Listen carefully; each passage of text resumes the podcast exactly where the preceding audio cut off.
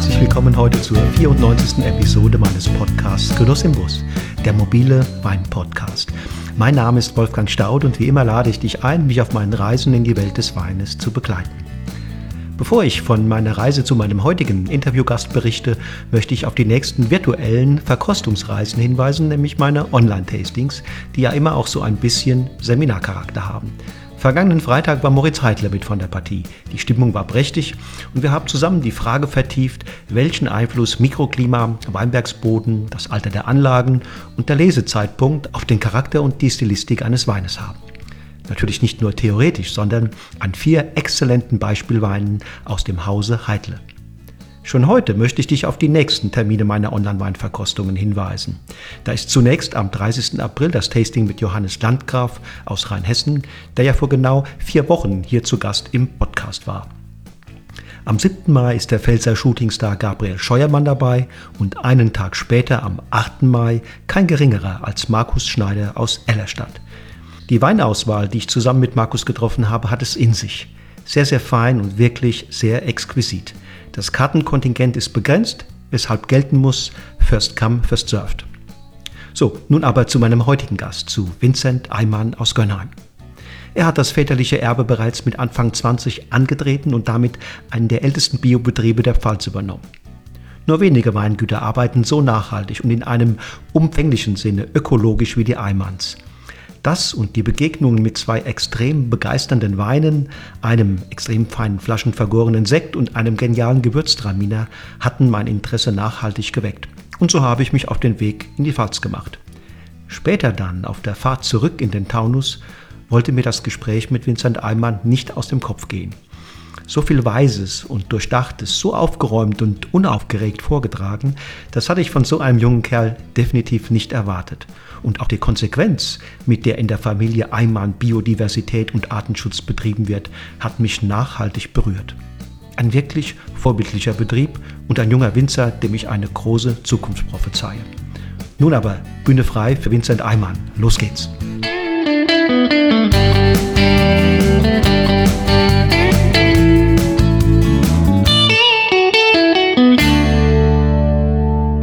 Lieber Vincent. Freue mich, dass ich hier Hallo, bin. lieber Wolfgang.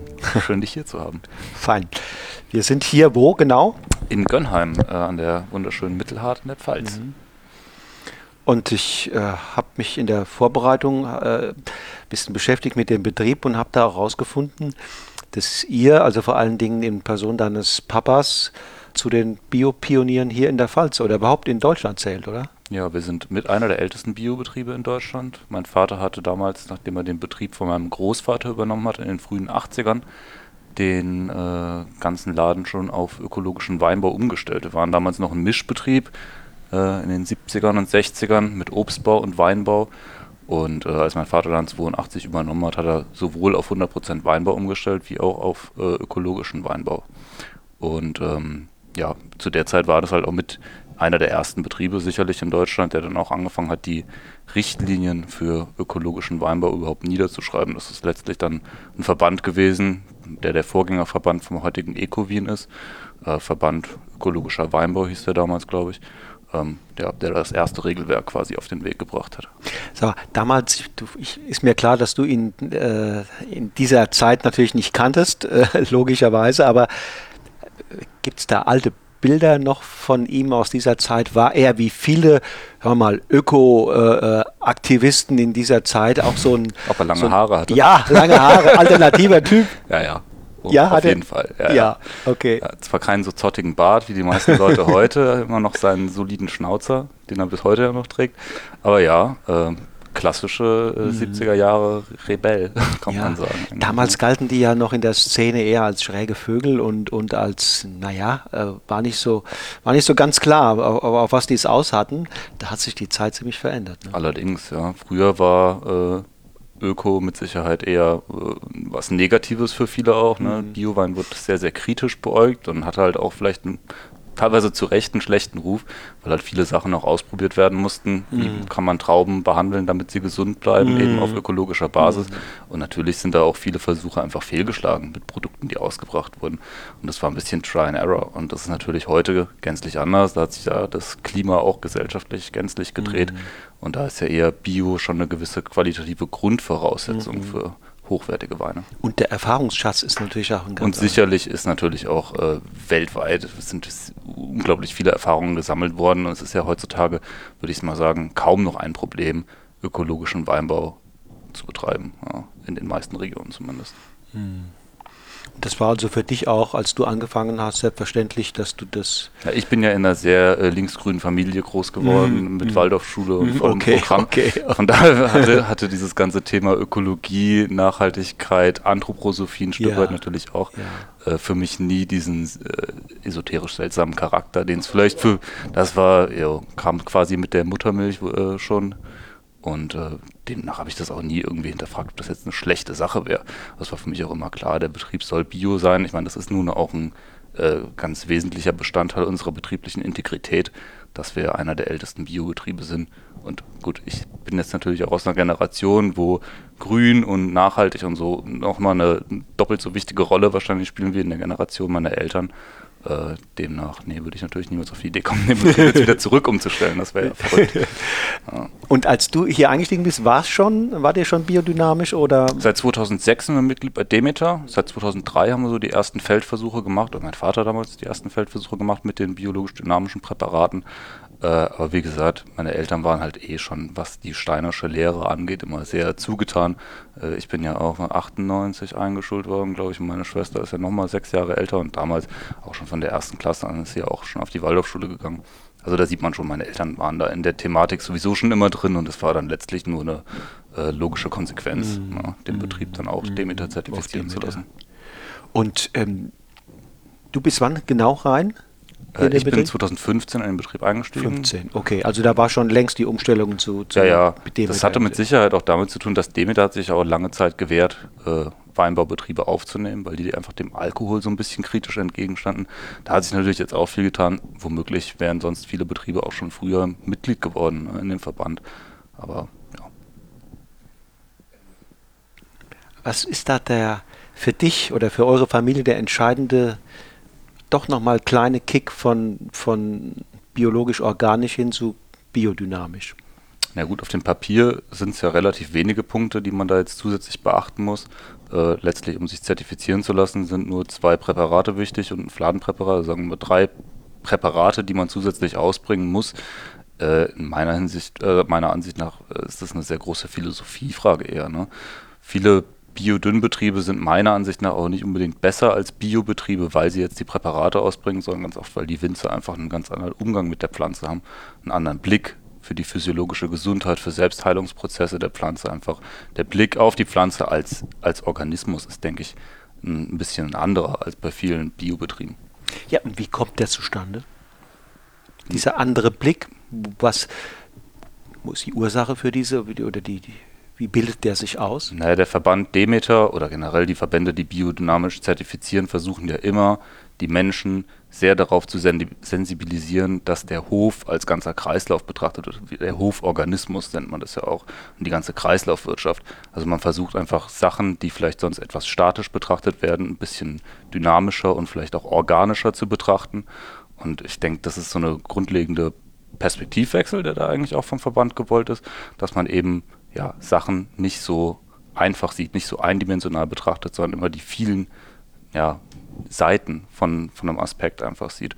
Und so ist, ist das mit der Pflanze, mit den Pflanzenschutzmaßnahmen, mit den biologisch-dynamischen Präparaten bis dann hin zu den äh, kosmischen Konstellationen, wenn man das Ganze dann ja auf die Spitze treibt, worum es ja letztlich geht. Die Verbindung zwischen Mond und Pflanze und der Einfluss der, äh, der Planeten äh, auf, auf die Erde, auf den Menschen und auf die Pflanze natürlich auch. Ja. Ist denn diese Entwicklung hin zu, diesen, zu dieser neuen Weltsicht im Grunde genommen etwas, was der Winzer Grunde genommen selbst leisten muss, selbst bewerkstelligen? Oder, oder gibt es da Seminare, Fortbildungseinrichtungen? Ja, da ist der Verband, finde ich, äh, sehr, sehr gut aufgestellt, weil man ist äh, auch verpflichtet innerhalb des Verbandes, also bei Demeter ist das zumindest so, äh, sich einmal im Jahr zu einem gemeinsamen Hofgespräch zusammenzufinden. Diese Hofgespräche müssen mindestens von drei verschiedenen Winzern geführt werden.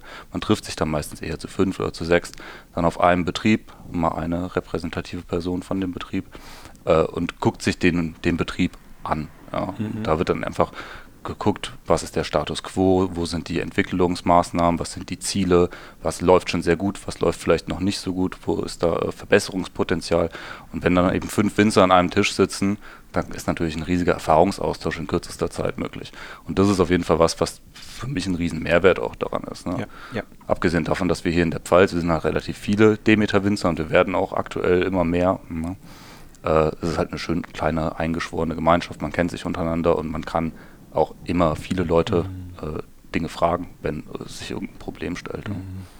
Also das, die Situation, die, die, äh, das Gewinnende daran ist nicht nur, dass du mit deinem Weinberg und deinen Pflanzen und deinem Boden anders umgehst, sondern dass, dass du auch dann noch Kollegen hast, die über diesen Verband dann noch miteinander in einen Austausch kommen, der, der nochmal äh, sozusagen eins oben draufsetzt. Man hat halt eine tolle Basis an Gleichgesinnten einfach, ja, die eben diese, sage ich mal, etwas differenzierte Sichtweise auf den Betrieb eben als Organismus, wie eben beschrieben, eben teilen und den, auf die man immer zurückgreifen kann, wenn man sich selbst nicht so ganz sicher ist, wie man sich jetzt in einer bestimmten Thematik weiterentwickeln kann oder soll.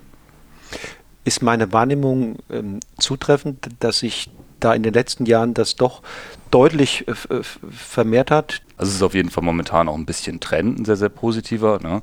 Viele haben als auch, äh, oder ich merke auf jeden Fall eine gesteigerte Nachfrage auch nach biologisch dynamischem Wein. Das ist halt sehr angesagt, auch gerade unter Sommeliers und im Fachpublikum ist Bio denn super in. Äh, und viele Winzer, denke ich, sehen auch einfach bei Kollegen, dass das halt sehr, sehr gut funktioniert. Und wir haben halt auch sehr viele Leuchtturmbetriebe, gerade hier in der Region, die eben biologisch dynamisch arbeiten. Und wenn man sich halt global umguckt, gerade an die super renommierten französischen äh, Etepetete-Betriebe, die sind ja auch alle schon seit Jahren biologisch dynamisch. Ne? Und wenn man dann halt als Winzer merkt, so, oh, wie kann das sein, dass irgendwie gefühlt das eine Prozent der besten Betriebe weltweit, dass die alle biodünn arbeiten, dann fragt man sich halt schon, okay, irgendwo muss da ja ein gewisser Mehrwert sein, weil viele Betriebe loben das ja auch gar nicht so aus. Ja, bei vielen großen französischen äh, Weingütern, da steht ja jetzt nicht Demeter auf der Flasche. Dennoch ist da biologisch dynamisches Arbeiten schon seit Jahren äh, Standard. Ja, absolut, ja. absolut. Ähm, und wenn wir jetzt mal zurückgucken, 2015 hast du hier, ähm, bist du eingestiegen, gleich auch schon das Regiment weitestgehend übernommen? Ja, das war ein relativ äh, kurzer, schmerzloser Prozess. So kann man es sagen. Ein, ein, ein, krasser Schnitt. Äh, mein Vater wollte eigentlich auch nicht mehr so viel in dem Betrieb arbeiten, hat auch schon die letzten Jahre vor 2015 äh, einen sehr guten Angestellten gehabt, den Sebastian Schumacher, der auch heute noch hier arbeitet. Ähm, der dann viele Sachen einfach ausführend übernommen hat. Mein Vater war dann nur noch so in der Administrative und hat so das Nötigste gemacht. Dann hat er auch parallel schon die letzten, ich glaube, 25 Jahre in unserem Restaurant gekocht. Das heißt, er hatte auch noch immer Abendsprogramm und gut, mittlerweile ist er ja auch schon Mitte 60 bald. Äh, das sind dann zwei Jobs doch ein bisschen viel. Genau, dementsprechend hat er mir dann auch relativ schnell die ganze Verantwortung übertragen. Das war mit bei ihm bestimmt auch so die Sache, weil als er den Betrieb übernommen hatte, das war damals auch sein Vater, war ein bisschen am Kränkeln und konnte nicht mehr. Er hat dann sein Studium abgebrochen, ist nach Hause gekommen, mhm. äh, hat dann den Betrieb auch mehr oder weniger federführend direkt übernommen, hat aber nie so äh, richtig gutes Feedback von meinem Opa bekommen, der ja eher äh, sich für konventionelle Landwirtschaft damals selbstredend ausgesprochen hat. Und äh, ja, mein Vater wollte mir halt da nie im Weg stehen und hat das vielleicht auch ein bisschen überkompensiert, indem er gesagt hat, Junge, du bist jetzt, wie alt war ich da, äh, 23, kannst du mal hier den Betrieb auch übernehmen, kein mhm. Problem, wenn du irgendwelche Fragen hast, sagst du Bescheid, du ne? ansonsten ja. viel Spaß. So. äh, ja, das war, hatte ich natürlich Narrenfreiheit, das war damals super cool, äh, so macht man natürlich dann auch in den ersten Jahren etliche Fehler, aber so lernt man auch und klar, man rennt aber auch nicht so gerne zu seinem Papa und fragt danach, oh, wie funktioniert das dann? Man will es ja dann ja schon auch selbst machen. Und ja, es war am Anfang ein bisschen holprig, aber jetzt äh, ist, ist nichts Tragisches passiert und ich denke, wir haben da einen ganz guten Job gemacht. Also mir hat es auf jeden Fall viel Selbstvertrauen gegeben, da direkt am Anfang halt auch hauptverantwortlich zu sein, plötzlich für alles. Das kannte ich ja so auch nicht und habe mich mit Sicherheit auch gepusht und motiviert. Ja. Was war denn vorher? Hast, hast, hast du ein, ein, Studium in Geisenheim gemacht oder ja. eine Lehre auch? Ich habe keine Lehre gemacht. Ich bin nach dem Abi dann, äh, wie alle meiner Generation, erstmal nach Australien gegangen, wie sich das gehört. Äh, nee, Quatsch, äh, Auslandsaufenthalte. Ich bin da ein bisschen da durch die Weltgeschichte getingelt, äh, habe hier und da Praktikum gemacht. Ich war Volker Raumland auch noch gewesen während der Abi-Zeit. Dann war ich in der Schweiz, in Österreich, äh, Australien äh, und dann während dem Studium immer wieder ständig in Frankreich, in Argentinien und genau, nach dem Studium wollte ich dann eigentlich auch nochmal gerne ein ganzes Jahr nach Frankreich gehen, aber mhm. damals war einfach die betriebliche Situation nicht sonderlich schön. Mein Papa hatte damals ein bisschen Probleme mit dem Herzen mhm. und glaube ich auch äh, wirklich psychisch dann wirklich definitiv keine Lust mehr, das noch länger zu machen, länger zu warten. Und ja, finanziell sah es ja auch nicht so super rosig aus, wenn man das so sagen kann. Und dann habe ich gesagt, komm, dann gehe ich jetzt heim, die Zeit ist gekommen. Ähm, so kam es halt ein Jahr früher als geplant, was jetzt aber rückblickend auch nicht schlimm für mich war. Mhm. Ja. Man mhm. hat ja im Leben nicht so viele Jahrgänge, die man als Winzer machen kann. Und da ist man ja um ja, jedes, um jedes Lehrjahr froh. Vor allem, hast du früh angefangen. Ja. Hast du früh. Und dann war für dich klar, du machst, gehst eher den, den Weg der Kontinuität oder warst du so, so mehr so ein Revoluzer, äh, der gesagt hat, Mensch, also vieles ist ja gut, aber an, an, an, an wichtigen Stellschrauben will ich doch das Ding hier anders fahren. Ja, also mir war auf jeden Fall klar, dass ich halt äh, das ganze B2B-Geschäft aus, ausbauen will, dass ich eigentlich weg will von den ganzen Endverbrauchern, die ja sowieso schon ein bisschen weniger geworden waren bei meinen Eltern. Und was das Weinbauliche angeht, das war halt dieses riesige Rebsorten-Potpourri, was mich schon immer gestört hat, damals noch mit Dornfelder im Anbau und, und Regent und den ganzen Sorten äh, die man eigentlich heute in dem Segment, in dem wir verkaufen und vermarkten wollen, ja auch gar nicht mehr gebrauchen kann. Ja. Äh, so war natürlich der erste Schritt erstmal ein bisschen aufräumen, Rebsorten rausschmeißen, Sortiment umstellen. Meine Eltern hatten dann damals schon äh, auch die, eine, eine, Medienagentur beauftragt für ein neues Etikett und die hatten dann selbst schon gemerkt, okay, wenn jetzt eine neue Generation nachrückt, dann muss da irgendwie auch designmäßig und inhaltlich so ein bisschen Wechsel stattfinden, einfach das Ganze ein bisschen äh, verjüngen vielleicht auch, das Image. Und ja, das war dann eigentlich mein Hauptthema.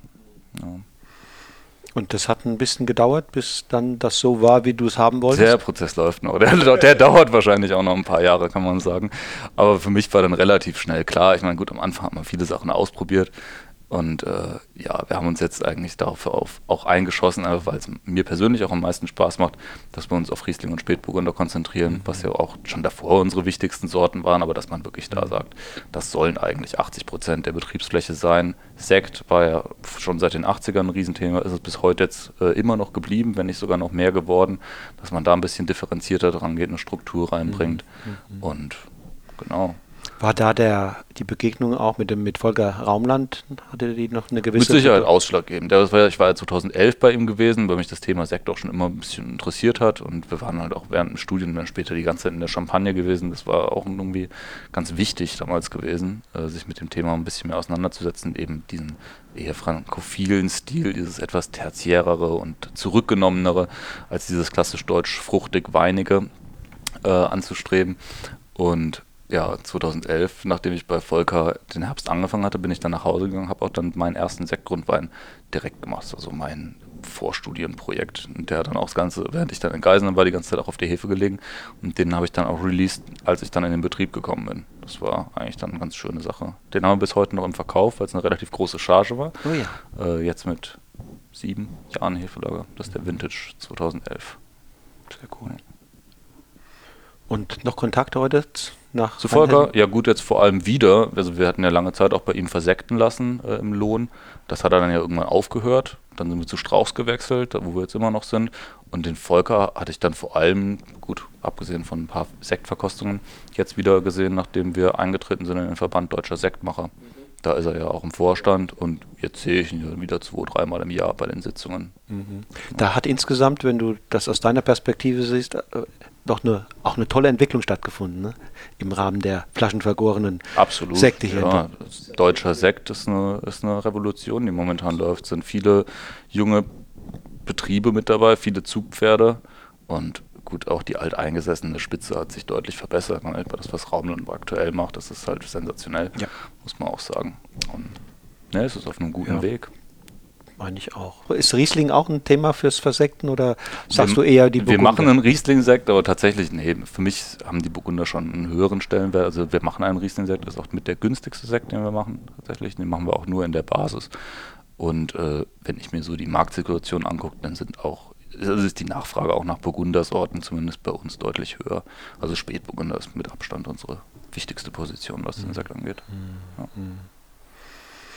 Ja, das ist äh, etwas, was ich sehr erfreulich finde, was sich da im, im Sekt, äh, Ja. Segment tut. Ohne Frage. Ja. Ja. Und jetzt hast du Volker Ra Raumland erwähnt. Gab es da noch andere Figuren, die so ja, für dich in dieser Zeit als junger, Verantwortungs, äh, äh, in Verantwortung stehender Winzer äh, eine Rolle gespielt haben? Ich kann mir vorstellen, dass so Mentoren doch da auch in so einer Phase wichtig sein können. Ohne Frage. Also mit Sicherheit, was jetzt die deutschen Winzer anbetrifft, war Frank John für mich der einflussgebendste, weil er eben auch ein sehr enger Freund von meinen Eltern ist und in den ersten Jahren im Betrieb mich auch so ein bisschen begleitet hat und ein bisschen an die Hand genommen hat. Man muss ja immer wieder dazu sagen, ich hatte ja meine eineinhalb Jahre, zwei Jahre Praktikum vorm Studium gemacht. Dann habe ich ja was Wirtschaftliches studiert, internationale Weinwirtschaft bin sozusagen ja ein ungelernter Winzer.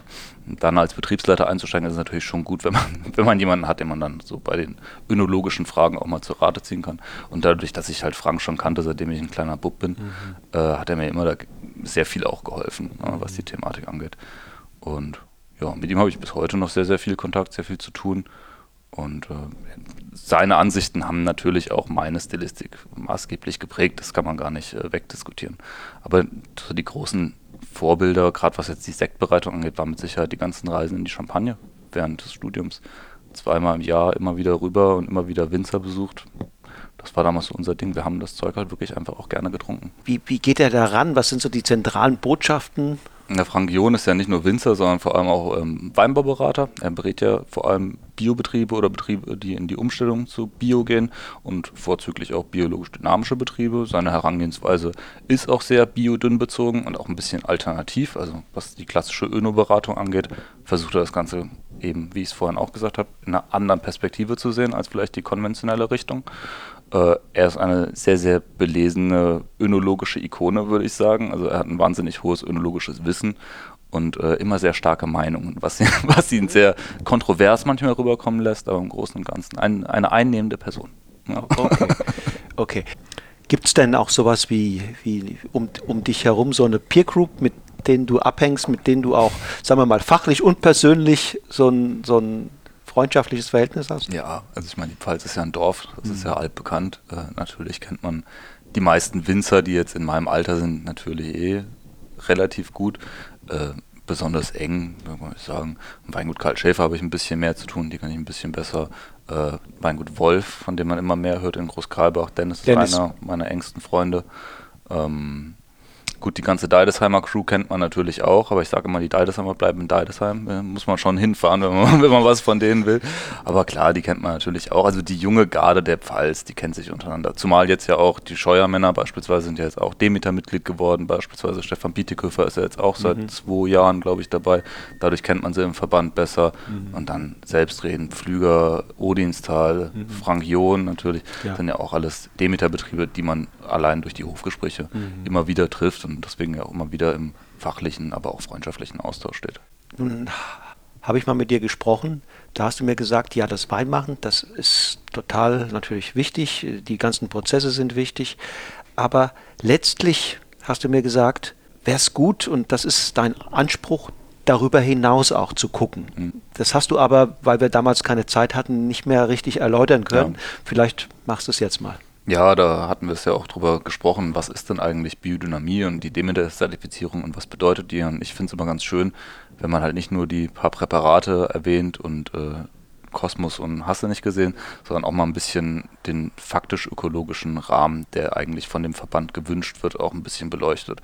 Und das ist eben auch. Ich habe heute den Betriebsbogen erst ausgefüllt, weil wir jetzt auch in einem neuen Kontrollverfahren drin sind.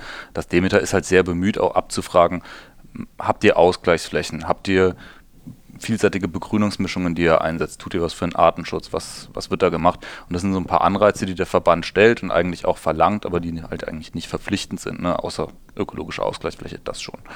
Ähm, genau, für uns ist es halt auch ein Riesenthema. Ich meine, die Leute, die unser Etikett kennen, wissen ja auch, dass wir auch ein bisschen versucht haben, in den Markenfokus Ökologie und Nachhaltigkeit zu rücken. Äh, Flora und Fauna ist auf unserem Etikett zu sehen.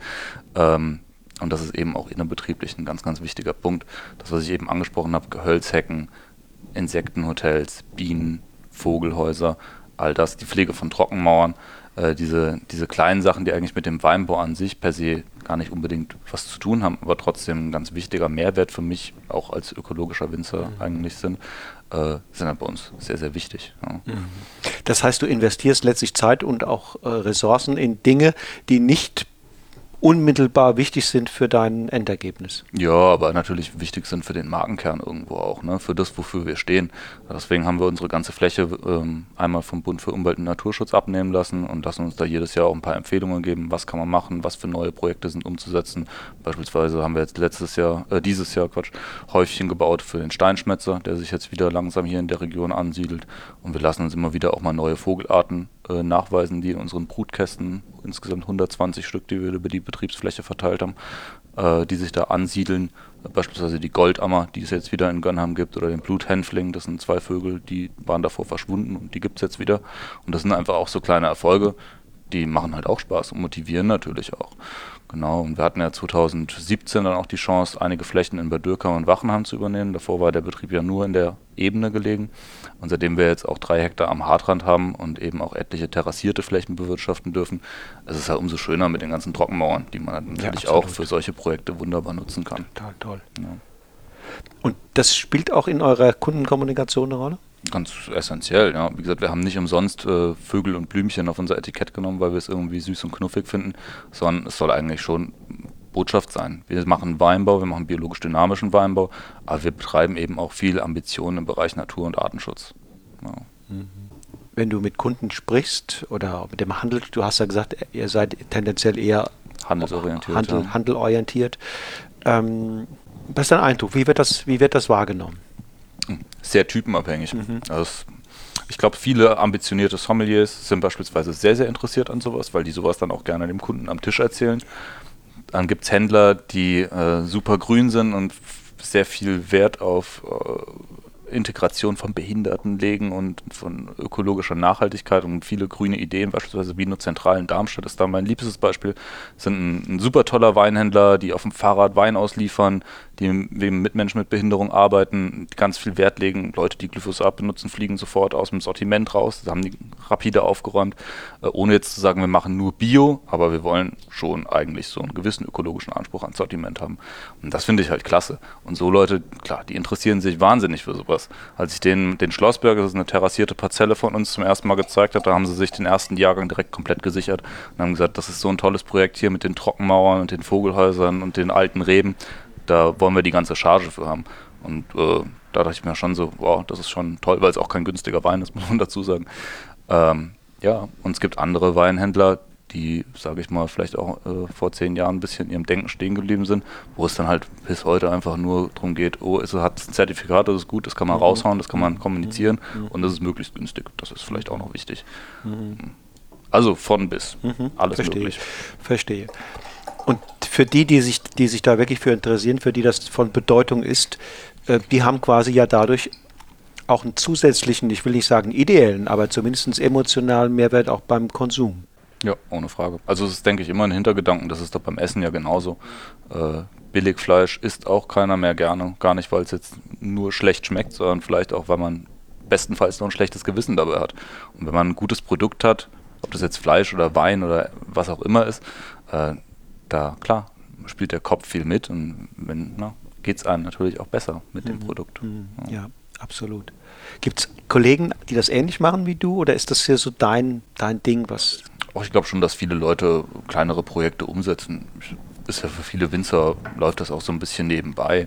Es kommt auch, denke ich, sehr auf die betrieblichen Strukturen an, äh, ob man jetzt viele Weinlagen hat, wo sich das sehr gut anbietet oder eben gar nicht. Ich meine, man muss nochmal sagen, mein Vater hatte 15 Hektar hier in der Ebene, wo sich eigentlich sowas wie Artenschutz überhaupt nicht anbietet, weil hier halt kein einziger Baum steht. Ja. Und deswegen hat er sich gedacht, ja gut, dann muss halt irgendein Weinberg raus. Und so haben wir bei einem unserer größten Flächen, haben wir dann ungefähr 25 A gerodet und da wurden dann einfach Bäume gepflanzt. Ja, das war auch vor meiner Zeit, aber das ist mit, immer noch einer der größten Rückzugsorte hier in der Gönnheimer Gemarkung für äh, Vögel und Kleingetier. Sehr generös. Ja, ja. Und das war, das war, denke ich, schon halt, äh, da hat er mit Sicherheit vor seiner Zeit gedacht. Weil mit so viel Konsequenzen mhm. sagen, uh, ich verzichte auf wertvolle Betriebsfläche damals in den 80er Jahren, wo noch jede Traube vom Boden aufgelesen wurde, egal wie faul sie war. Ähm, Und dann sowas umzusetzen, klar, da gehört schon was dazu. Und ja, so denke ich, machen viele von den biologisch-dynamischen Betrieben alles, was in ihrer Möglichkeit steht. Ne? Jeder wie er kann. Manche Betriebe mehr, wie beispielsweise das Odinstal, was da die komplette hundertprozentige Konsequenz durchzieht, äh, auch mit Tierhaltung und so weiter und so fort. Aber die haben da oben eben halt auch eine ja, ganz besondere eine Ausgangssituation. Ja, ja, Von daher, ich bin mit Sicherheit nicht der Einzige und mit Sicherheit auch nicht der große Vordenker, was äh, ökologische Nachhaltigkeit im Weinbau angeht. Aber ich denke, wir tun unser Bestes. Ja, finde ich beachtlich. Und was kommen da für Weine raus von, von so einem Menschen, der so denkt? Sind das dann auch in der Hinsicht sehr konsequente, naturbelassene Weine oder ähm, wie muss ich mir die vorstellen? Ja, gut, Naturbelassenheit ist natürlich auch immer eine gewisse Definitionssache. Also unsere Weine definieren sich mit Sicherheit ein Stück weit über diese Naturbelassenheit. Keine Reinzuchthäfen, Handlese, schonende Pressung, keine önologischen Additive, keine keine Schönungsmittel in dem Sinne, äh, minimale Filtration, bei den roten keine Filtration, äh, moderate Schwefelgabe etc. Ansonsten sind unsere Weine aber relativ klassisch ausgebaut. Wir haben, konzentrieren uns ja auch auf klassische Rebsorten und versuchen jetzt auch keine super funky Natural Weine zu machen, sondern eigentlich klassische große Weine mit Herkunft. Das ist ja auch eigentlich das, was äh, auf unserer Website als, als Titelslogan jetzt äh, seit einiger Zeit auch steht. Herkunftsweine. Ja, die Weine sind meiner Ansicht nach um den Stil des Hauses kurz zu beschreiben, vielleicht in sich ruhend, etwas zurückgenommen, unaufgeregt. Es sind nie Weine, die extrem fruchtbetont sind und äh, dir in die Nase springen, sondern immer die eher über Struktur und ja, innere Ruhe so ein bisschen bestechen. Mhm, mh, verstehe. Also nicht ähm, New Wave im Sinne dieser, dieser Naturweine, sondern eher klassisch Oldschool. Ja, genau. Das ist mein Slogan, klassisch oldschool, wie du es beschreibst. Es ist ähm, keine äh, jetzt unbedingt auf, auf trüb getrimmte, äh, sehr neumodische Stilistik, die wir fahren. Es ist aber auch ganz sicher nicht die äh, Reinzuchthefe kalt vergorene Stilistik, die halt äh, in den 90er Jahren vorwiegend war. Sondern wir versuchen eigentlich Weine sehr, sehr ursprünglich zu machen. Ja. Einfach auch, weil sie mir persönlich so am besten gefallen. Ja. Und da gehört dann durchaus auch mal ein bisschen Schwefel und eine kleine, eine schonende Filtration dazu. Unter Umständen, sicherlich. Ja, wir probieren ja nachher auch einen Gewürztraminer, der komplett so die Antithese zu dem Ganzen ist. Also es geht auch so. Aber wie gesagt, minimale Intervention, maximaler Herkunftscharakter in der klassischen Stilistik. Und das passt ja nicht nur zu deiner Herangehensweise oder Philosophie, das passt sicherlich auch dann sehr gut zu deinen geschmacklichen Präferenzen. So ist es. Ja, weil das spielt ja auch eine große Rolle. Man sollte immer nur das machen, was einem selbst schmeckt, sonst kann man es auch nicht gut an den Mann bringen. Und äh, so ist jede Weinstilistik hat irgendwo ihren Markt und äh, ja, man muss einfach auf, auf seinen eigenen Geschmack irgendwo hören, wenn man sich äh, das soweit zumindest aussuchen kann. Aber wie gesagt, wir sind ja kein Riesenbetrieb mit unseren 120.000 Flaschen im Jahr, die kriege ich schon irgendwie verkauft. Und da lebe ich halt in der großen Luxussituation, das zu machen, was ich will. Sehr cool. Ja. Dann bringen wir mal was. Gerne. Was bedeutet eigentlich dieses Torrei? Das leitet sich von einem Lehnshof ab, der wohl Lehnshof zur Aue hieß quasi. Äh, war wohl in der Nähe von Osnabrück und daher kommt die Eimann-Familie. Ja, das, ist, das ist ja eine mennonitische Familie, väterlicherseits, die Eimanns.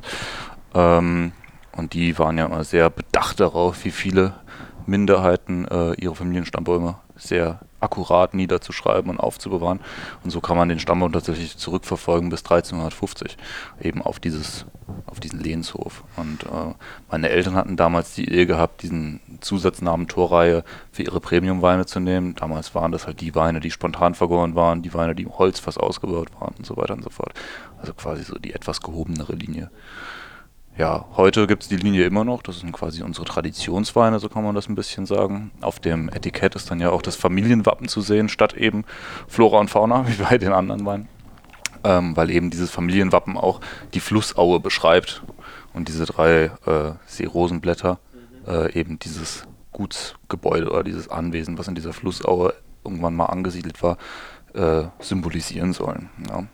Es sind quasi nach wie vor unsere traditioneller gemachten Weine, also immer 100% Holzausbau, mindestens neun Monate im Fass, immer Handlese, äh, meistens von älteren Rebparzellen. Viele von den Weinen tragen ja auch den Zusatz alte Reben.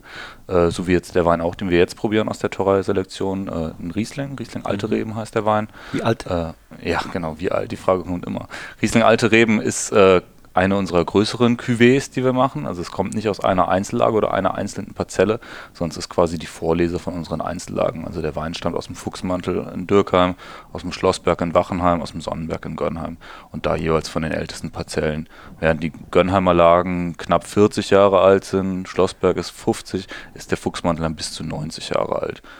Schlossberg und Fuchsmantel dann auch beides noch wurzelecht. Das ist auch ein bisschen die Besonderheit bei uns, dass wir noch zwei wurzelechte Einzellagen füllen dürfen. Gibt es nicht mehr oft. Sind auch relativ kleine Parzellen zugegebenermaßen, aber immerhin in Summe fast 40 A. Und ähm, genau, der Wein ist auch neun Monate im großen Holzfass ausgebaut, auf der Vollhefe gereift, hat keinen Abstich bekommen, das machen wir gar nicht. Wir bewegen die Weine quasi nach der Gärung nicht mehr. Ähm, Bleiben auf der Vollhefe bis Bleiben auf der Vollhefe liegen auch, äh, ja. Ich halte es nicht für notwendig. Wir versuchen eigentlich immer, die Weine in Ruhe zu lassen und selbst wenn sie dann auf der Hefe mal irgendwann ein bisschen anfangen zu müffeln, Geht wieder. stört mich das eigentlich relativ wenig und meistens verfliegt sie auch relativ schnell wieder, da wir halt eben mit relativ wenig Schwefel im Keller auch agieren. Ja. So öffnet sich das Produkt auch schneller wieder, ganz klar. Merkst du denn Unterschiede äh, zwischen den Wurzelechten und den gepfropften, gibt es da im Wachstums- oder im Reifeverhalten einen Unterschied? Ja, im Fuchsmantel merkt man es eigentlich am allermeisten. Da haben wir auch ein paar sehr junge Reben, die wir 2018 erst gepflanzt haben äh, in unmittelbarer Nähe stehen. Und das ist natürlich schon ein Riesenunterschied, was man da sieht. Ob das jetzt mit der echten Wurzel zu tun hat von den alten Reben oder schlichtweg mit diesem absurden Alter, Alter ja, ja, ja. Äh, sei jetzt mal dahingestellt. Mhm. Äh, aber natürlich, die Wasser- und Nährstoffversorgung ist viel, viel besser. Gerade in diesen relativ leichten Buntsandsteinböden äh, ist natürlich Wasserknappheit gerade in so Jahren wie 2018 immer ein Riesenthema. Mhm. Auch 2019 äh, neigen die natürlich schon eher mal zu Stress äh, als jetzt die alten Reben. Ähm, was auffällig ist, dass wurzelechte Reben ein bisschen später ihre Blätter verlieren. Das ist sowas, was ich beobachten konnte. Äh, aber es mag wohl auch viel einfach an der Lage liegen. Gerade Schlossberg ist halt eine super, super späte Lage, aber auch der Dürkheimer Fuchsmantel, das sind ja alles Sachen, die sind zwei Wochen später reif als die spätesten Parzellen hier in Ghana. Liegen halt 100 Meter höher, sind halt ganz nah am Wald dran, haben halt immer die kalten Fallwinde vom Pfälzerwald und so haben die eine super stabile Säure, schießen mit Mostgewicht nicht durch die Decke. Also das ist schon, sage ich mal, gerade im Zeichen des Klimawandels ein Standortvorteil, ganz klar. Gerade für diese kaltklimatische Stilistik, die ja momentan auch sehr gefragt ist und die wir ohne Frage ja auch anstreben. Mhm, mh. ja. Das war also ein guter Gewinn, ne? diese drei Hektar. Ja, ohne Frage, sicherlich. Schöne Ergänzung. Also ich habe ja auch immer an, an den Hartrand geschielt. Das ist ja so ein bisschen das Handicap von so einem Flachlandwinzer, wenn man immer an die prominente Mittelhart gucken muss aus der Ebene. Voller Neid. Nee, Quatsch. Also da waren wir schon sehr froh, dass wir da ein bisschen Portfolio ergänzend, gerade für Riesling, nochmal zwei schöne Lagen oder drei eigentlich schöne Lagen ins Haus holen konnten. Ja, dann. Genau, zum Wohl.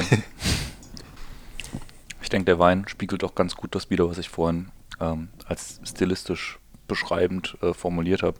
Ist ein relativ zurückgenommener, sehr auf Struktur ausgelegter Riesling. Spielt schön mit dem Gerbstoff, ne, das merkt man auch. Hat eine gute Länge, finde ich. Wahnsinnigen Säurenerv. Aber er hat jetzt keine klassische Primärfrucht. Das ist nicht der Pfälzer Obstkorb. Und das ist mir eigentlich immer ganz wichtig, dass es nicht irgendwie in so eine verkitschte Pfirsichrichtung geht oder nur Zitrusfrüchte und reifer Apfel und so. Das sind ja alles irgendwie doch relativ langweilige und vor allem auch nicht langlebige Attribute für einen Wein, sondern immer eher auch der mineralische Ausdruck von dem Produkt, ja, der da so ein bisschen schon in jungen Jahren auch in den Vordergrund gestellt ist. Das ist 19, ne? Ja. Dass er da ungeheure Frische, ungeheuren Zug auch reinbringt hinten ins Finale, dann dann, dann wird das, dann fängt das an, salzig hinten zu werden im, Nach, im Nachgang, aber erst, ne? Ja. Und eine super schöne Harmonie. Also ich meine, das ist das, was mir sofort auffällt. Der Wein äh, vom, vom Start weg bis ins Finale strahlt er sowas ähm, in sich ruhendes, harmonisches aus.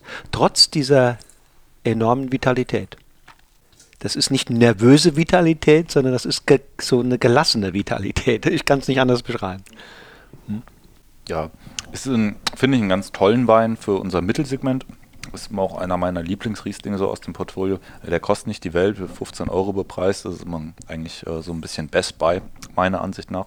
Und halt ein Wein, den man auch ganz toll halt weglegen kann. Ne? Das Säuregerüst hinten raus, diese, dieser vibrierende Säurenerv, er sagt es einem ja schon, äh, mal noch ein paar Jährchen zuwarten, ist mit Sicherheit nicht verkehrt.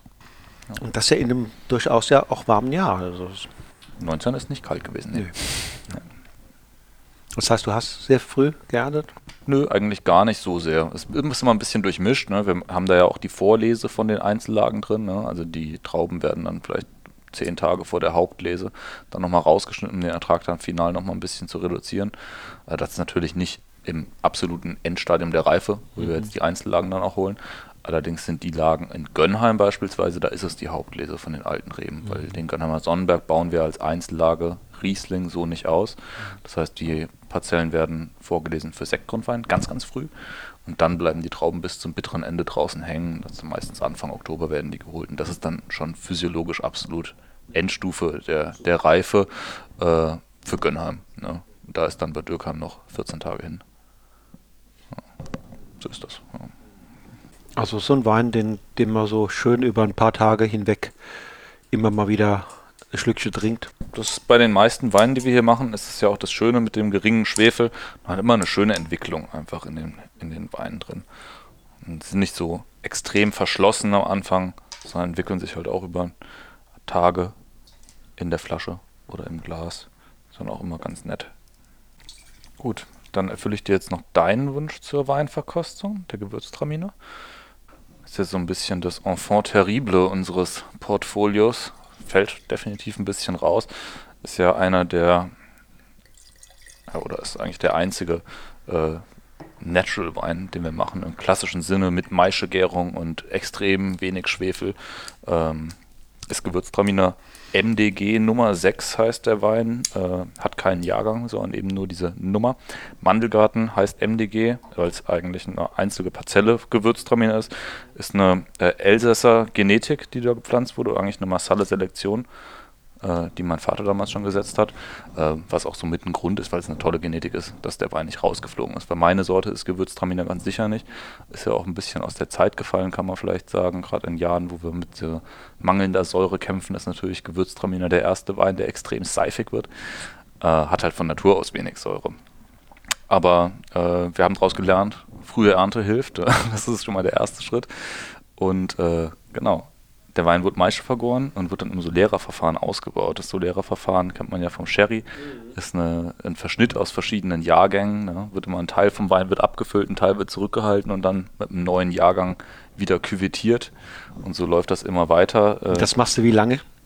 Jetzt Schon? seit sechs Jahren, deswegen mhm. auch die Nummer sechs. Also 2014 okay. haben wir angefangen, da ist jetzt äh, 2014 bis 2019 äh, sechs verschiedene Jahrgänge drin. Alle Jahrgänge eben zwischen drei und sechs Wochen Maische vergoren. Äh, nicht gekeltert, sondern nur abgezogen. Ja, das hält natürlich auch nochmal die Säure, wenn der ganze Pressmost fehlt. Und an einem kleinen Holzfass ausgebaut. Also beschreib es nochmal. Der neue Jahrgang wird, wird produziert und wenn er, wenn er fertig ist, dann kommt er in das Solera-System. Genau, kommt mhm. er in das Fass rein. Oder in die Fässer. Und wie viel gibt es davon? Wie viele Fässer? Kommt immer sehr auf den Jahrgang an. Aber meistens werden zwei bis drei Fässer abgefüllt. Also es ist eine super kleine Produktion. 500 Liter Fässer oder welche? Das sind Barrix tatsächlich. Barrix, okay. Ja. Also irgendwie zwischen 600 und 900 Flaschen pro Jahr sind das. Ist halt eine Rebsorte, mit der ich mir persönlich ein bisschen schwer getan habe am Anfang, weil man, man weiß nicht so richtig, was man da machen soll. Schon in kleinsten Prozenten als Verschnitt ist es extrem laut, extrem duftig und dann diese Honignoten, das mag ich halt auch überhaupt nicht, da fehlt es mir an Frische und ja, da war es halt irgendwie die Frage, äh, was macht man mit dem Wein, damit er vielleicht ein bisschen entkitscht wird. Und das war halt damals auch so die Zeit, wo Orange Wine super gehypt wurde. Und so haben wir da angefangen, das äh, mal ein bisschen rum zu experimentieren. Und mir persönlich taugt die Sorte so deutlich mehr als klassisch ausgebaut. Und es hat halt seine Fans gefunden, das Produkt. Ich trinke es so wahnsinnig gerne. Ja. Ist ein toller Essensbegleiter, ist halt auch mal was sehr, sehr äh, Außergewöhnliches. Orange aus Gewürztraminer ist ja fast schon Standard geworden mittlerweile, aber im Solera macht es meiner Ansicht nach, soweit ich weiß, keiner außer uns. Ist mir sonst ja. nicht begegnet. Ja, Gewürztraminer, das ist natürlich eine, eine Sorte, die, die ja auch ganz anders als andere Weißweine eine andere Schale besitzt. Ne? Ja. ja, die Schale vom Gewürztraminer ist ja nicht ganz so dunkel wie vom Grauburgunder, aber es geht schon in eine ähnliche Richtung. Es ist halt so ein bisschen rosa, es sind da pinken Trauben. Und äh, in der Schale steckt halt auch wahnsinnig viel Aroma. Und äh, klar, Maische vergoren ist es dann halt, präsentiert sich gänzlich anders. Deutlich entkitscht, weniger fruchtbetont. Es hat halt viel mehr diese ätherisch-holzigen Noten, ja, die da mit reinspielen. Absolut und, und natürlich auch ein komplett anderen, ähm, ganz anderes Mundgefühl. Das Mundgefühl beim Gewürztraminer ist ja oft barock, ähm, weich, ähm, so ein bisschen auch vom Alkohol oft geprägt, mhm. von so einer barocken Fülle. Ähm, und das hier ist ja straff, ne? Ist halt auch knochentrocken nach ja. der Maischegärung, logischerweise 0,0. Durch eine relativ frühe Ernte, glaube ich, noch fast 5 Gramm Säure in der Flasche. Das ist für einen Gewürztraminer ja schon fast viel, muss man auch sagen. Dazu der, der Gerbstoffeintrag. Ja. Das addiert sich ja im Grunde genommen so ein bisschen und dann haben wir hier ganz anderes Trinkerlebnis. Ist auf jeden Fall ein abgefahrener Wein. Absolut. Äh, sehr, ein sehr singuläres Erlebnis, wenn man das so im Glas, man das so sagen kann. Ja. ja, da haben wir schon noch so kantierte Früchte drin. Es ist nicht mehr dieses, dieses Litchi ähm, ähm, und, und Rosen. Dieses furchtbare Rosenaroma, was die ja. Sorte ja Nee, nee, das ja, ist, ist jetzt auf einer anderen Ebene. Für mich geht es immer viel mehr in dieses holzig, fast harzige, in das kräuterige, herbale, ätherische, kann man auch sagen. Ja, und nimmt halt die, die klassische Frucht weg. Und das äh, finde ich ja für Gewürztraminer eine absolut schöne Sache. Ja, und ich bin, finde es abgefahren, wie er, wie er sich im Mundraum präsentiert. Also das ist ja eine völlig neue Erfahrung ne? mit Gewürztraminer. Ja. Also das ist begeisternd, weil ja, der, der Wein hat absolut seine Fans, will ich auch gut verstehen, und hat auch mit Sicherheit genauso viele Leute, die es komplett ablehnen, was ich auch verstehen kann irgendwo. Aber äh, witzigerweise, fast die ganze Produktion landet in der Schweiz. Tatsächlich. Von dem Wein, ja. Ich meine, gut, es sind ja nicht so viele Flaschen. Ja, okay. Ja. Äh, aber die Schweizer, die trinken das wohl. Da in so ein paar avantgardistischen Restaurants wird das, oder du setzt die Restaurants natürlich momentan zu, aber wurde das äh, mhm. extrem mhm. gut angenommen. Ne? Zu fernöstlichen Gerichten oder? Was sie dazu gekocht haben, weiß ich gar nicht. Ich kann nur sagen, was ich selbst ganz gerne dazu koche. Das ist immer eher so die arabische Küche oder auch asiatische Küche, also alles, was viel mit Gewürzen und mit Schärfe spielt. Ja. Man kann das aber auch klassisch zu irgendwie Käse reichen. Das funktioniert schon in manchen Teilen auch. Ich bin ja eigentlich auch eher der Fan von Süßwein dann zum Käse. Äh, aber gerade so, so Sachen wie Trüffelpecorino beispielsweise, der dann ja auch so eine, was Erdiges hat durch den Trüffel. Also, das ist eine Horizonterweiterung. Freut mich zu hören. Spannend. Die Farbe ist ja auch schon beeindruckend. Und Solera hat den Wein jetzt gar nicht. Man könnte ja denken, Mensch, der ist sechs Partien, manche Partien oder ein Sechstel ist jetzt schon sechs Jahre alt. Ja, ja. Äh. ja das Solera soll halt eben ein bisschen dieses Spiel mit der Komplexität durch Reife und die Kombination halt mit der Frische von einem relativ jungen Wein ja auch äh, so ein bisschen vereinen. Ja, das ist ja auch die Idee, muss ich vorstellen, die Hälfte von dem Wein kommt immer aus dem aktuellen Jahrgang. Der Wein wird meistens auch schon im Mai gefüllt, also liegt nur sechs Monate dann im Fass. Ist also wirklich noch jung, knackig und frisch. Fast noch spritzig, könnte man sagen. Aber die andere Hälfte vom Wein ist, wie du selbst schon sagst, teilweise dann schon sechs Jahre alt. Ja. Dementsprechend sehr äh, schon vom Holz geprägt und vom Sauerstoff natürlich sehr entwickelt, der Gerbstoff schon sehr geschliffen. Das, äh, das, ist eigentlich das, was es so spannend macht für mich. Ja, ja fein. War eine gute Idee. Genau, und zum Abschluss äh, dann noch ein Spätburgunder. Ich hatte es ja vorhin schon gesagt, Riesling und Spätburgunder machen bei uns nun mal den Hauptanteil aus. Aktuell vielleicht 75 Prozent der Fläche. Spätburgunder machen wir auch in drei bzw. vier verschiedenen Qualitätsstufen von Ortswein über Einzellagen bis hin zu dem Premium Cuvée, dem R. Ähm, das hier ist jetzt eine von unseren Einzellagen. Sonnenberg ist die preisgünstigste, aber auch mengenmäßig stärkste Einzellage, die wir füllen, auch schon die, die wir am längsten füllen.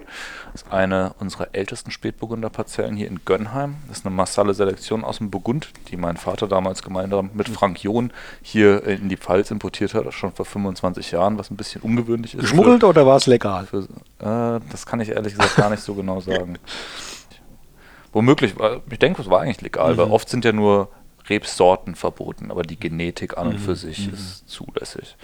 Also es wurden zwar natürlich hier auch einige verbotene Sachen gepflanzt, wie Chardonnay wird ja ganz viel auch schon vor der Zulassung gepflanzt hier in der Pfalz. Aber Spätburgunder hat ja schon, schon ewig eine Zulassung. Da hat der Frank Hohn wahrscheinlich seine Finger im Spiel gehabt, weil die, weil die ansonsten vor 25 Jahren oft, oft noch nicht die, die Schätze besten Klone oder äh, abgegeben haben, sondern haben die eher. Frank Jung hat ja eh, dadurch, dass er als Weinhändler ja angefangen hat ursprünglich, äh, immer gute Connections ins Burgund gehabt. Man hat ja bis heute auch da Kunden. Von daher kann gut sein, ne? dass das dann das Vitamin B war, was Vielleicht, die, ja. was die Reben dann letztlich zu uns gebracht hat. Ja, Sonnenberg, äh, wie gesagt, ungefähr 25 Jahre alte Massala Selektion aus dem Burgund, leicht dichter gepflanzt als der Rest mit, äh, ich glaube, 6.500 Reben aufs Hektar. Ähm, reift 16 Monate im kleinen Holzfass, ungefähr 20% neues Holz. Klassische Maischegärung, zwei bis drei Wochen Kontaktzeit, je nach Jahrgang. Ähm, genau, unfiltrierte Abfüllung, ist jetzt Jahrgang 2018, also auch schon seit einem Jahr auf der Flasche. Kann man, denke ich, langsam antrinken was sich durchzieht durch diese Weine, die ich jetzt verkoste, selbst, du hast ja gesagt, das ist eigentlich ein, ein Sonderling, dein, dein ähm, Gewürztraminer. Das ist dieser, dieser Trinkfluss. Wein kommt rein, es wirkt insgesamt alles sehr, sehr harmonisch, sehr passend, stimmig. Und dann ist da Zug drin. Dann ist da richtig Zug drin. Das ist, am, am, im Mundraum, diese Saftigkeit, der, die, der, der Speichelfluss wird immer schön angeregt. Man hat das Gefühl, ja, das zweite Glas muss eigentlich her, ne? Ja, das ist ja auch immer eine Sache, die bei Wein vor lauter Komplexität und Anmut und so vergessen ist, dass das Produkt halt vor allem auch äh, lecker sein soll. ja. Weil das, ja. äh, das fehlt mir oft in so ganz vielen Weinverkostungen, wenn man sagt, so, wow, was für eine Konzentration, was für eine Tiefe und was für ein krasses Tannin und bla bla bla. Und dann hat man zwar einen, einen, sehr, sehr anspruchsvollen, womöglich auch sehr, sehr hochwertigen Wein, aber wenn er halt keine, keine Trinkfreude macht, dann ist es ja am Ende doch auch kein guter Wein für mich sondern vielleicht einfach nur ein sehr, sehr konzentrierter Wein, womöglich oder was auch immer. Es gibt, wie, es gibt so Weine, die sind wie Gemälde, ne? Die mhm. schaut man an, kniet vor ihnen nieder und sagt, du bist schön. Und dann gibt es die anderen, die sind mehr so mitten aus dem Leben die, die, die, die Spaß machen. Die will man nicht anbeten, sondern mit denen will man sich kuscheln, mit denen hm. will man äh, Genuss empfinden. Und schöne äh, Schwarzkirsche. Dezente Frucht, das ist nicht übertrieben, da ist so eine ganz feine Fruchtigkeit drin, aber, aber äh, nicht überbordend. Ja, das ist das, was ich auch vorhin meinte mit dieser Ruhe in den Wein. Es hat jetzt kein übertriebenes Holzaroma, es hat kein übertriebenes Süßkirscharoma, sondern es ist alles etwas zurückgenommener, etwas leiser und eben eher subtil. Also ich habe ein bisschen den Eindruck jetzt, wir haben ja schon jetzt ähm, eine Stunde gesprochen fast. Deine Weine sind auch ein bisschen wie du. Ich bin ja auch nicht so der Mensch, der so gerne im Mittelpunkt steht, meinst du? Ja, das sind nicht so diese beide, du und deine beiden, das sind so keine extrovertierten Typen, so keine lauten, sondern eher subtil. Ja, das scheint zu passen. Ja, es scheint mir eine, schlüssige Argumentation. Aber gleichzeitig, wenn man euch kennenlernt, ne, dann ähm, darf ich wirklich sagen, da, dann macht es Spaß, ne? Mit dir zu sitzen, mit den, den, den Wein auch. Das ist, das ist so eine, wo man sich auch wo man auch so sein kann, wie man selbst ist. Das ist so der Punkt. Freut mich zu hören. Ja. Ja. Kann man euch besuchen? Man kann uns natürlich besuchen. Äh, als Endverbraucher landet man dann zwar immer bei meiner Mutter. Ich habe es ja vorhin schon gesagt, dass ich da, bin ja eher der menschenscheuer Typ. Aber nee, grundsätzlich klar, man kann vorbeikommen, man kann auch äh, einen Termin ausmachen für Weinproben. Man kann hier im Normalfall auch verkosten. Das geht natürlich aktuell nicht, aber das hat sich ja hoffentlich jetzt auch irgendwann bald mal erledigt. Ähm, und wie gesagt, meine Eltern betreiben halt ein Restaurant. Genau. Man kann hier äh, fantastische Weine von uns, äh, aber auch aus Frankreich trinken. Wir haben eine ganz tolle Flaschenweinkarte auch mittlerweile mhm. mit einer schönen Jahrgangstiefe, mhm. mit viel Champagner, viel mhm. Burgund. Mhm. Äh, und natürlich klassischer, regionaler, saisonaler, mhm. äh, ökologisch geprägter. Küche, Küche mhm. hier eher pfälzisch natürlich. Ähm, genau. Und das ist dann hier, wo wir jetzt sitzen? Wo wir jetzt sitzen und der Raum drüben, wo du vorhin reingekommen bist, mhm. gehört auch noch dazu, wobei das hier der Hauptraum ist. Ne? Mhm. Dann hoffen wir, dass das bald wieder möglich ist. Ne? Das ne? hoffen wir, ja. Ja, das ja. wünsche ich euch und auch den Menschen, die dann mit Sicherheit wieder gerne hierher kommen. Ne? Ja. In diesem Sinne, ganz herzlichen Dank. Sehr gerne, sehr gerne. Ich danke dir. Und ähm, ich sage auf bald. Auf bald. So, ihr Lieben, das war das Interview mit Vincent Eimann, der durch seine zurückhaltende, bescheidene und sehr reflektierte Art beweist, dass man keineswegs eine Rampensau sein muss, weder um exzellenten Wein zu machen, noch um in der Welt gesehen und gehört zu werden. Ganz ähnlich wie der Macher präsentieren sich auch seine Weine, nämlich vital und eigenständig, gelassen und unaufgeregt und manchmal auch, so kommt es mir vor, ein kleines bisschen intellektuell. Sie sind definitiv nie laut und besonders fruchtig, eher würzig, hefegeprägt und mit einer ausgesprochen schönen, griffigen Haptik ausgestattet. Das ist eine Stilistik, die ich im besten Sinne des Wortes als zeitlos bezeichnen möchte. Oder eben klassisch oldschool. Da weiß einer, was er will, auch wenn er heute noch immer keine 30 ist. Chapeau. Nächste Woche ist mit Stefan Biedischöfer noch einmal ein vergleichsweise junger Winzer zu Gast hier im Podcast Genuss im Bus. Aber das ist bei weitem nicht die einzige Gemeinsamkeit der beiden. Auch Stefan Biedischöfer arbeitet biodynamisch und ist Demeter zertifiziert. Und ebenso wie Vincent Eimann liegt der Sitz des Weinguts und der Großteil der Rebanlagen nicht am Hang, sondern in Flachlagen, sozusagen im Hinterland der berühmten Pfälzer Terroirs entlang der Weinstraße. Doch mit der richtigen Strategie, das zeigt sowohl Vincent Eimann als auch Stefan Biedichöfer, ist auch in diesen Lagen Eindrucksvolles möglich. Also, schalte wieder ein, wenn in genau einer Woche die nächste Episode von Genuss im Bus an den Start geht und mit Stefan Biedichöfer ein dynamischer und zudem ungemein visionärer junger Winzer am Mikrofon Platz nimmt. Bis dahin, mach's gut und lass es dir schmecken. Tschüss und auf Wiedersehen.